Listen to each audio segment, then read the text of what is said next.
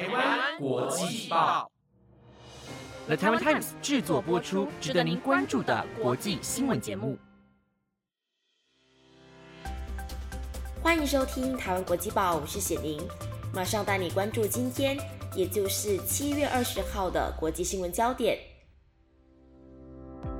各位听众朋友，晚安！马上带你来关心今天的国际新闻内容。今天国际新闻焦点包括了印度西部暴雨土石流夺五命，超过一百个人活埋瓦砾；加拿大野火烧毁的面积创新高，将近四百处，超过一半失控。G7 劳动人口老化，年纪较长劳工占了将近超过四分之一。世界三大洲面临酷热高温。欧盟气候机构表示，全球恐怕将迎来最热的七月。韩国在二零二四年最低时薪将调到两百六十四元，将在八月正式批准。如果你想要了解更多的国际新闻内容，那就跟我一起听下去吧。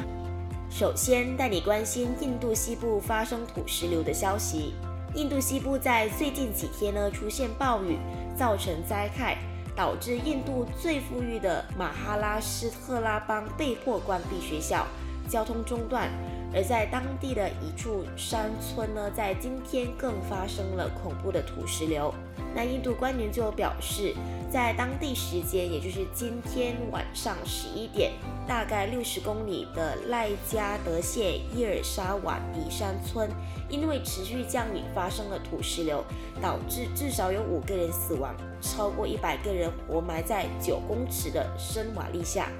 那气象部门就有警告。这一个邦的多个地区呢，单日降雨量超过一百毫米，预计未来在二十四个小时内还会有更大的阵雨。那这个邦的副邦长德文德拉就有说到，当地一共有四十八户，而目前为止呢，已经疏散了大概七十五人，亲属则是在山脚下等待消息。而另一位副邦长帕瓦尔则是坐镇灾害应变中心，在指挥救灾。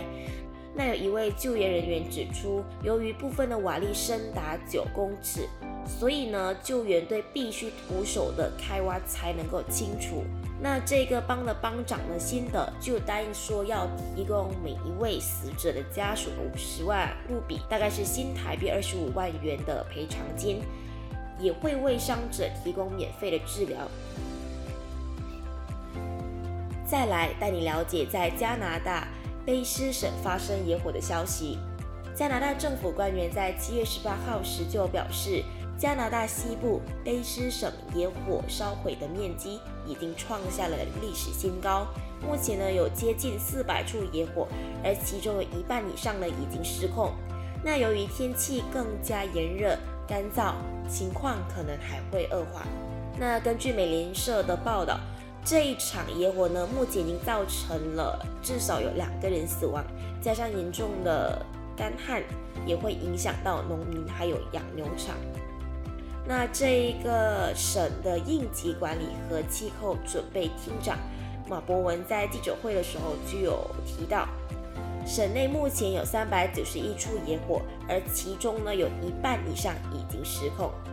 而根据贝斯省野火服务网站就有说到，自四月以来，境内已经发生了一千一百八十三场野火，那焚烧的面积呢，已经达到一万三千九百八十六平方公里，超过了二零一八年创下的全年焚烧面积一万三千五百四十三平方公里的记录。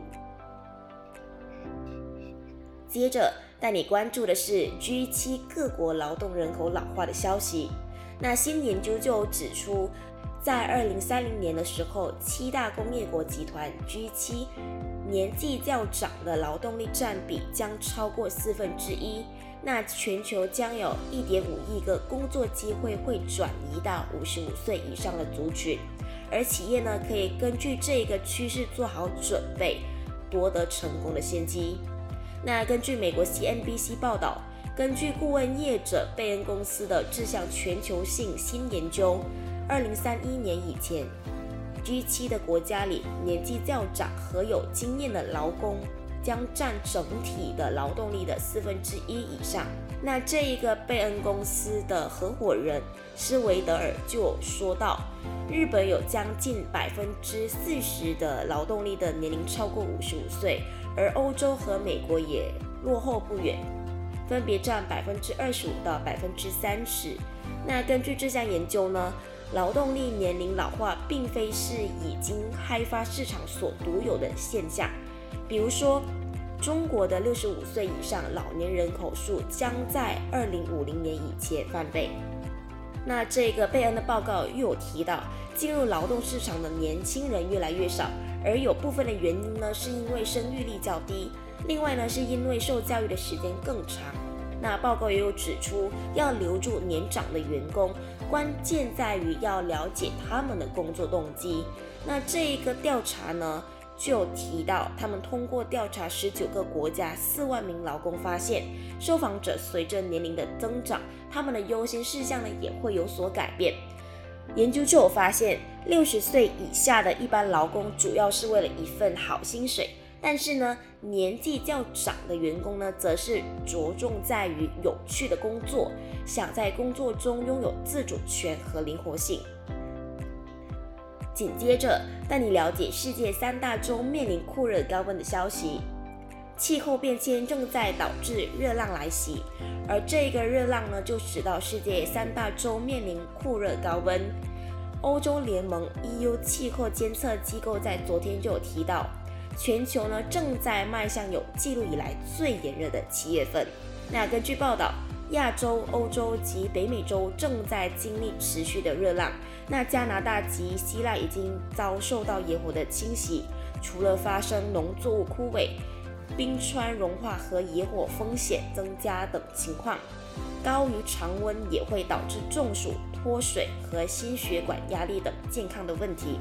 欧盟哥白尼气候变化服务负责人布诺坦姆就说道，今年七月头的十五天已经是有记录以来最热的十五天，七月正在迈向有记录以来最热的七月份。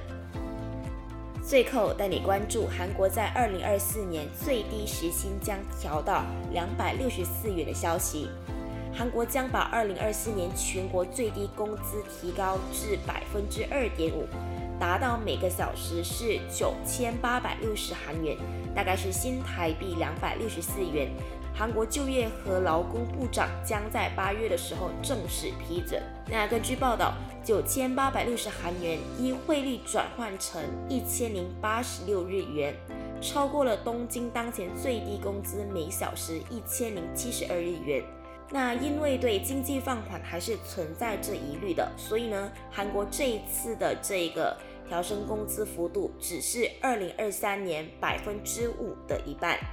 在前总统温在寅执政的五年里，韩国的最低工资涨了百分之四十二。温在寅是属于进步派，他的群众的基础中包括了工会组织。那随着最低的工资上涨。使到韩国社会采用新科技，由机器人送餐、炒菜等服务也开始流行起来。那以上就是今天的台湾国际报新闻内容，是由 The t i m e Times 制作播出。不知道你对今天的哪一则新闻是更加印象深刻的呢？如果你有任何的想法，都欢迎你在 Apple Podcast 或者 IG 私信我们哦。感谢你的收听，我是显莹，我们下次再见。